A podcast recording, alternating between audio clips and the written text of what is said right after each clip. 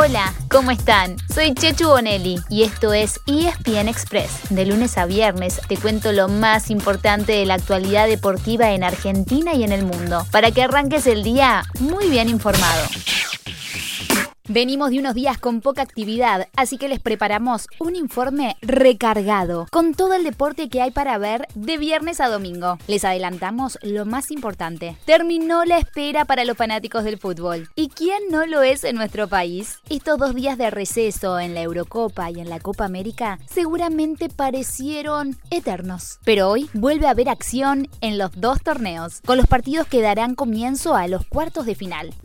La Eurocopa dará el puntapié inicial con el partido entre España, venga tío, y Suiza a partir de la una de la tarde. Y un rato después, a las 4 de la tarde, será el turno de Italia. Chao, ¿cómo va? Frente a Bélgica. Los dos ganadores luego jugarán la primera semifinal el martes. Y el sábado, en los mismos horarios, los cruces serán primero entre República Checa y Dinamarca y luego entre Ucrania e Inglaterra. La segunda semi será el miércoles, mientras que la final se jugará en Wembley el domingo 11 de julio. Mientras tanto, la Organización Mundial de la Salud se mostró preocupada por el crecimiento de los casos en los países que están recibiendo partidos de la euro y pidió iniciativas para reducir los contagios. Por favor, a cuidarse. La Copa América tendrá un programa similar viernes y sábado, con una particularidad. De los ocho equipos clasificados, cuatro de ellos tienen entrenadores argentinos. A las 6 de la tarde, los cuartos de final arrancan con Perú y Paraguay, los seleccionados que dirigen Ricardo Gareca y Eduardo Berizo. Y a las 9 de la noche juega el anfitrión, actual campeón y favorito, Brasil frente a Chile. El sábado todo se mueve una hora. A las 7 de la tarde se enfrentan Colombia y Uruguay y a las 10 de la noche Argentina y Ecuador. El entrenador argentino es, como seguramente saben, Lionel Scaloni y su compatriota Gustavo Alfaro conduce la TRI, la selección ecuatoriana. Los ganadores del viernes jugarán en la primera semifinal el lunes y los del sábado chocarán en la segunda semi el martes. Por lo tanto, si Argentina derrota a Ecuador, luego se medirá con Colombia o con Uruguay. Y solamente enfrentaría a Brasil en una eventual final en el Maracaná el sábado 10 de julio. Recuerden que si hay empate en los 90 minutos, no hay alargue ni en cuartos ni en semis, sino que se pasa directamente a la definición por penales. En cambio, si la final termina empatada, sí se jugarán 30 minutos más antes de ir a los penales. En la selección argentina es muy probable que no se conozca el equipo titular hasta último momento. Esto es porque Leonel Scaloni está atento a la evolución de Cristian Romero, el defensor que se ganó la titularidad en su primera convocatoria. El Cuti sufre una distensión en una rodilla, pero es algo leve y llegaría a tiempo al partido de mañana en Goianía. Además, se supo que el árbitro del partido ante Ecuador será el brasileño Wilton Sampaio. Un dato curioso, será la primera vez que Lionel Messi como futbolista libre. ¿Qué quiere decir eso? ¿Que ya no es jugador del Barcelona? Técnicamente el hoy no tiene club, ya que su contrato terminó el 30 de junio, pero las negociaciones están encaminadas para que el vínculo se renueve, algo que seguramente suceda después de la Copa América. Nos vamos a Wimbledon para contarles que hoy juega el único argentino que sigue en carrera. Hablamos de Diego El Peque Schwarzman. Aplausos. Quien por tercera ronda enfrentará al húngaro Marton Fuxovics. También verá acción el principal favorito, Novak Djokovic, y el hombre que rompió el maleficio británico en el torneo, Andy Murray, campeón en el 2013 y 2016. Cuando el escocés consiguió su primer título, habían pasado 77 años desde que lo hiciera Fred Perry en 1936.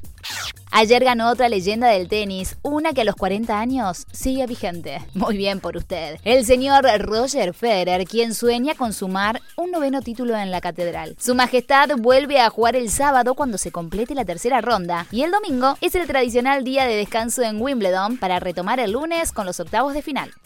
Para cerrar el tenis, les contamos que después de 16 años, Argentina volverá a jugar en el Buenos Aires Lawn Tennis por Copa Davis. Será en septiembre cuando reciba a Belarus en una serie por un lugar en la clasificación 2022 para las finales de ese año.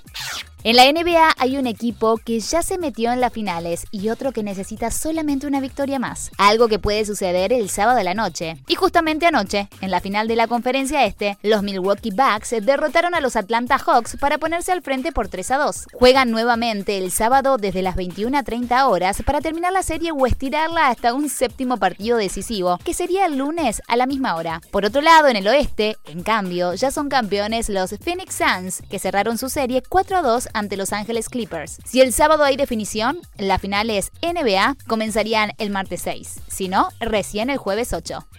En cuanto al rugby, ayer los Pumas anunciaron su equipo para enfrentar el sábado a Rumania en Bucarest. Juegan a las 3 de la tarde por ESPN y será el primero de tres partidos durante la ventana de julio. Los otros dos serán ante Gales en Cardiff. También será el primer encuentro para Julián Montoya como capitán. Y quien comandará al equipo, antes que Montoya, estará sorpresivamente entre los 15 titulares. Hablamos justamente de Pablo Matera, quien estaba lesionado, pero el entrenador Mario Ledesma confirmó que está en condiciones para jugar el primer test.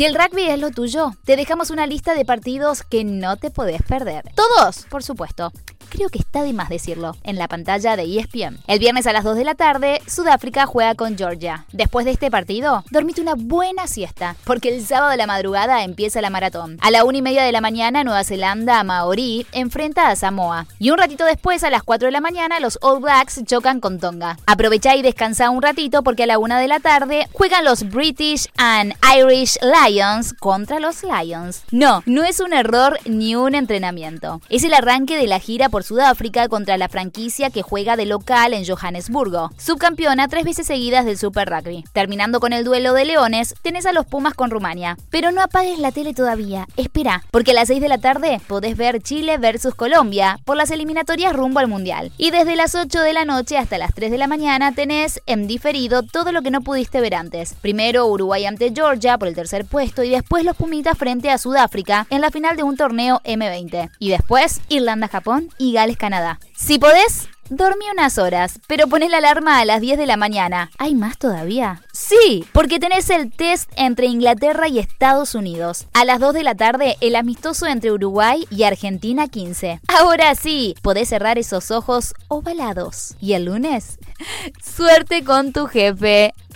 Y así llegamos al final de nuestro episodio de hoy. Soy Chechu Bonelli y de lunes a viernes te traigo las noticias deportivas más relevantes para que arranques el día muy bien informado. Te espero en el próximo ESPN Express. Y no te olvides, dale clic al botón de seguir para recibir una notificación cada vez que haya un nuevo episodio disponible. No te vas a arrepentir.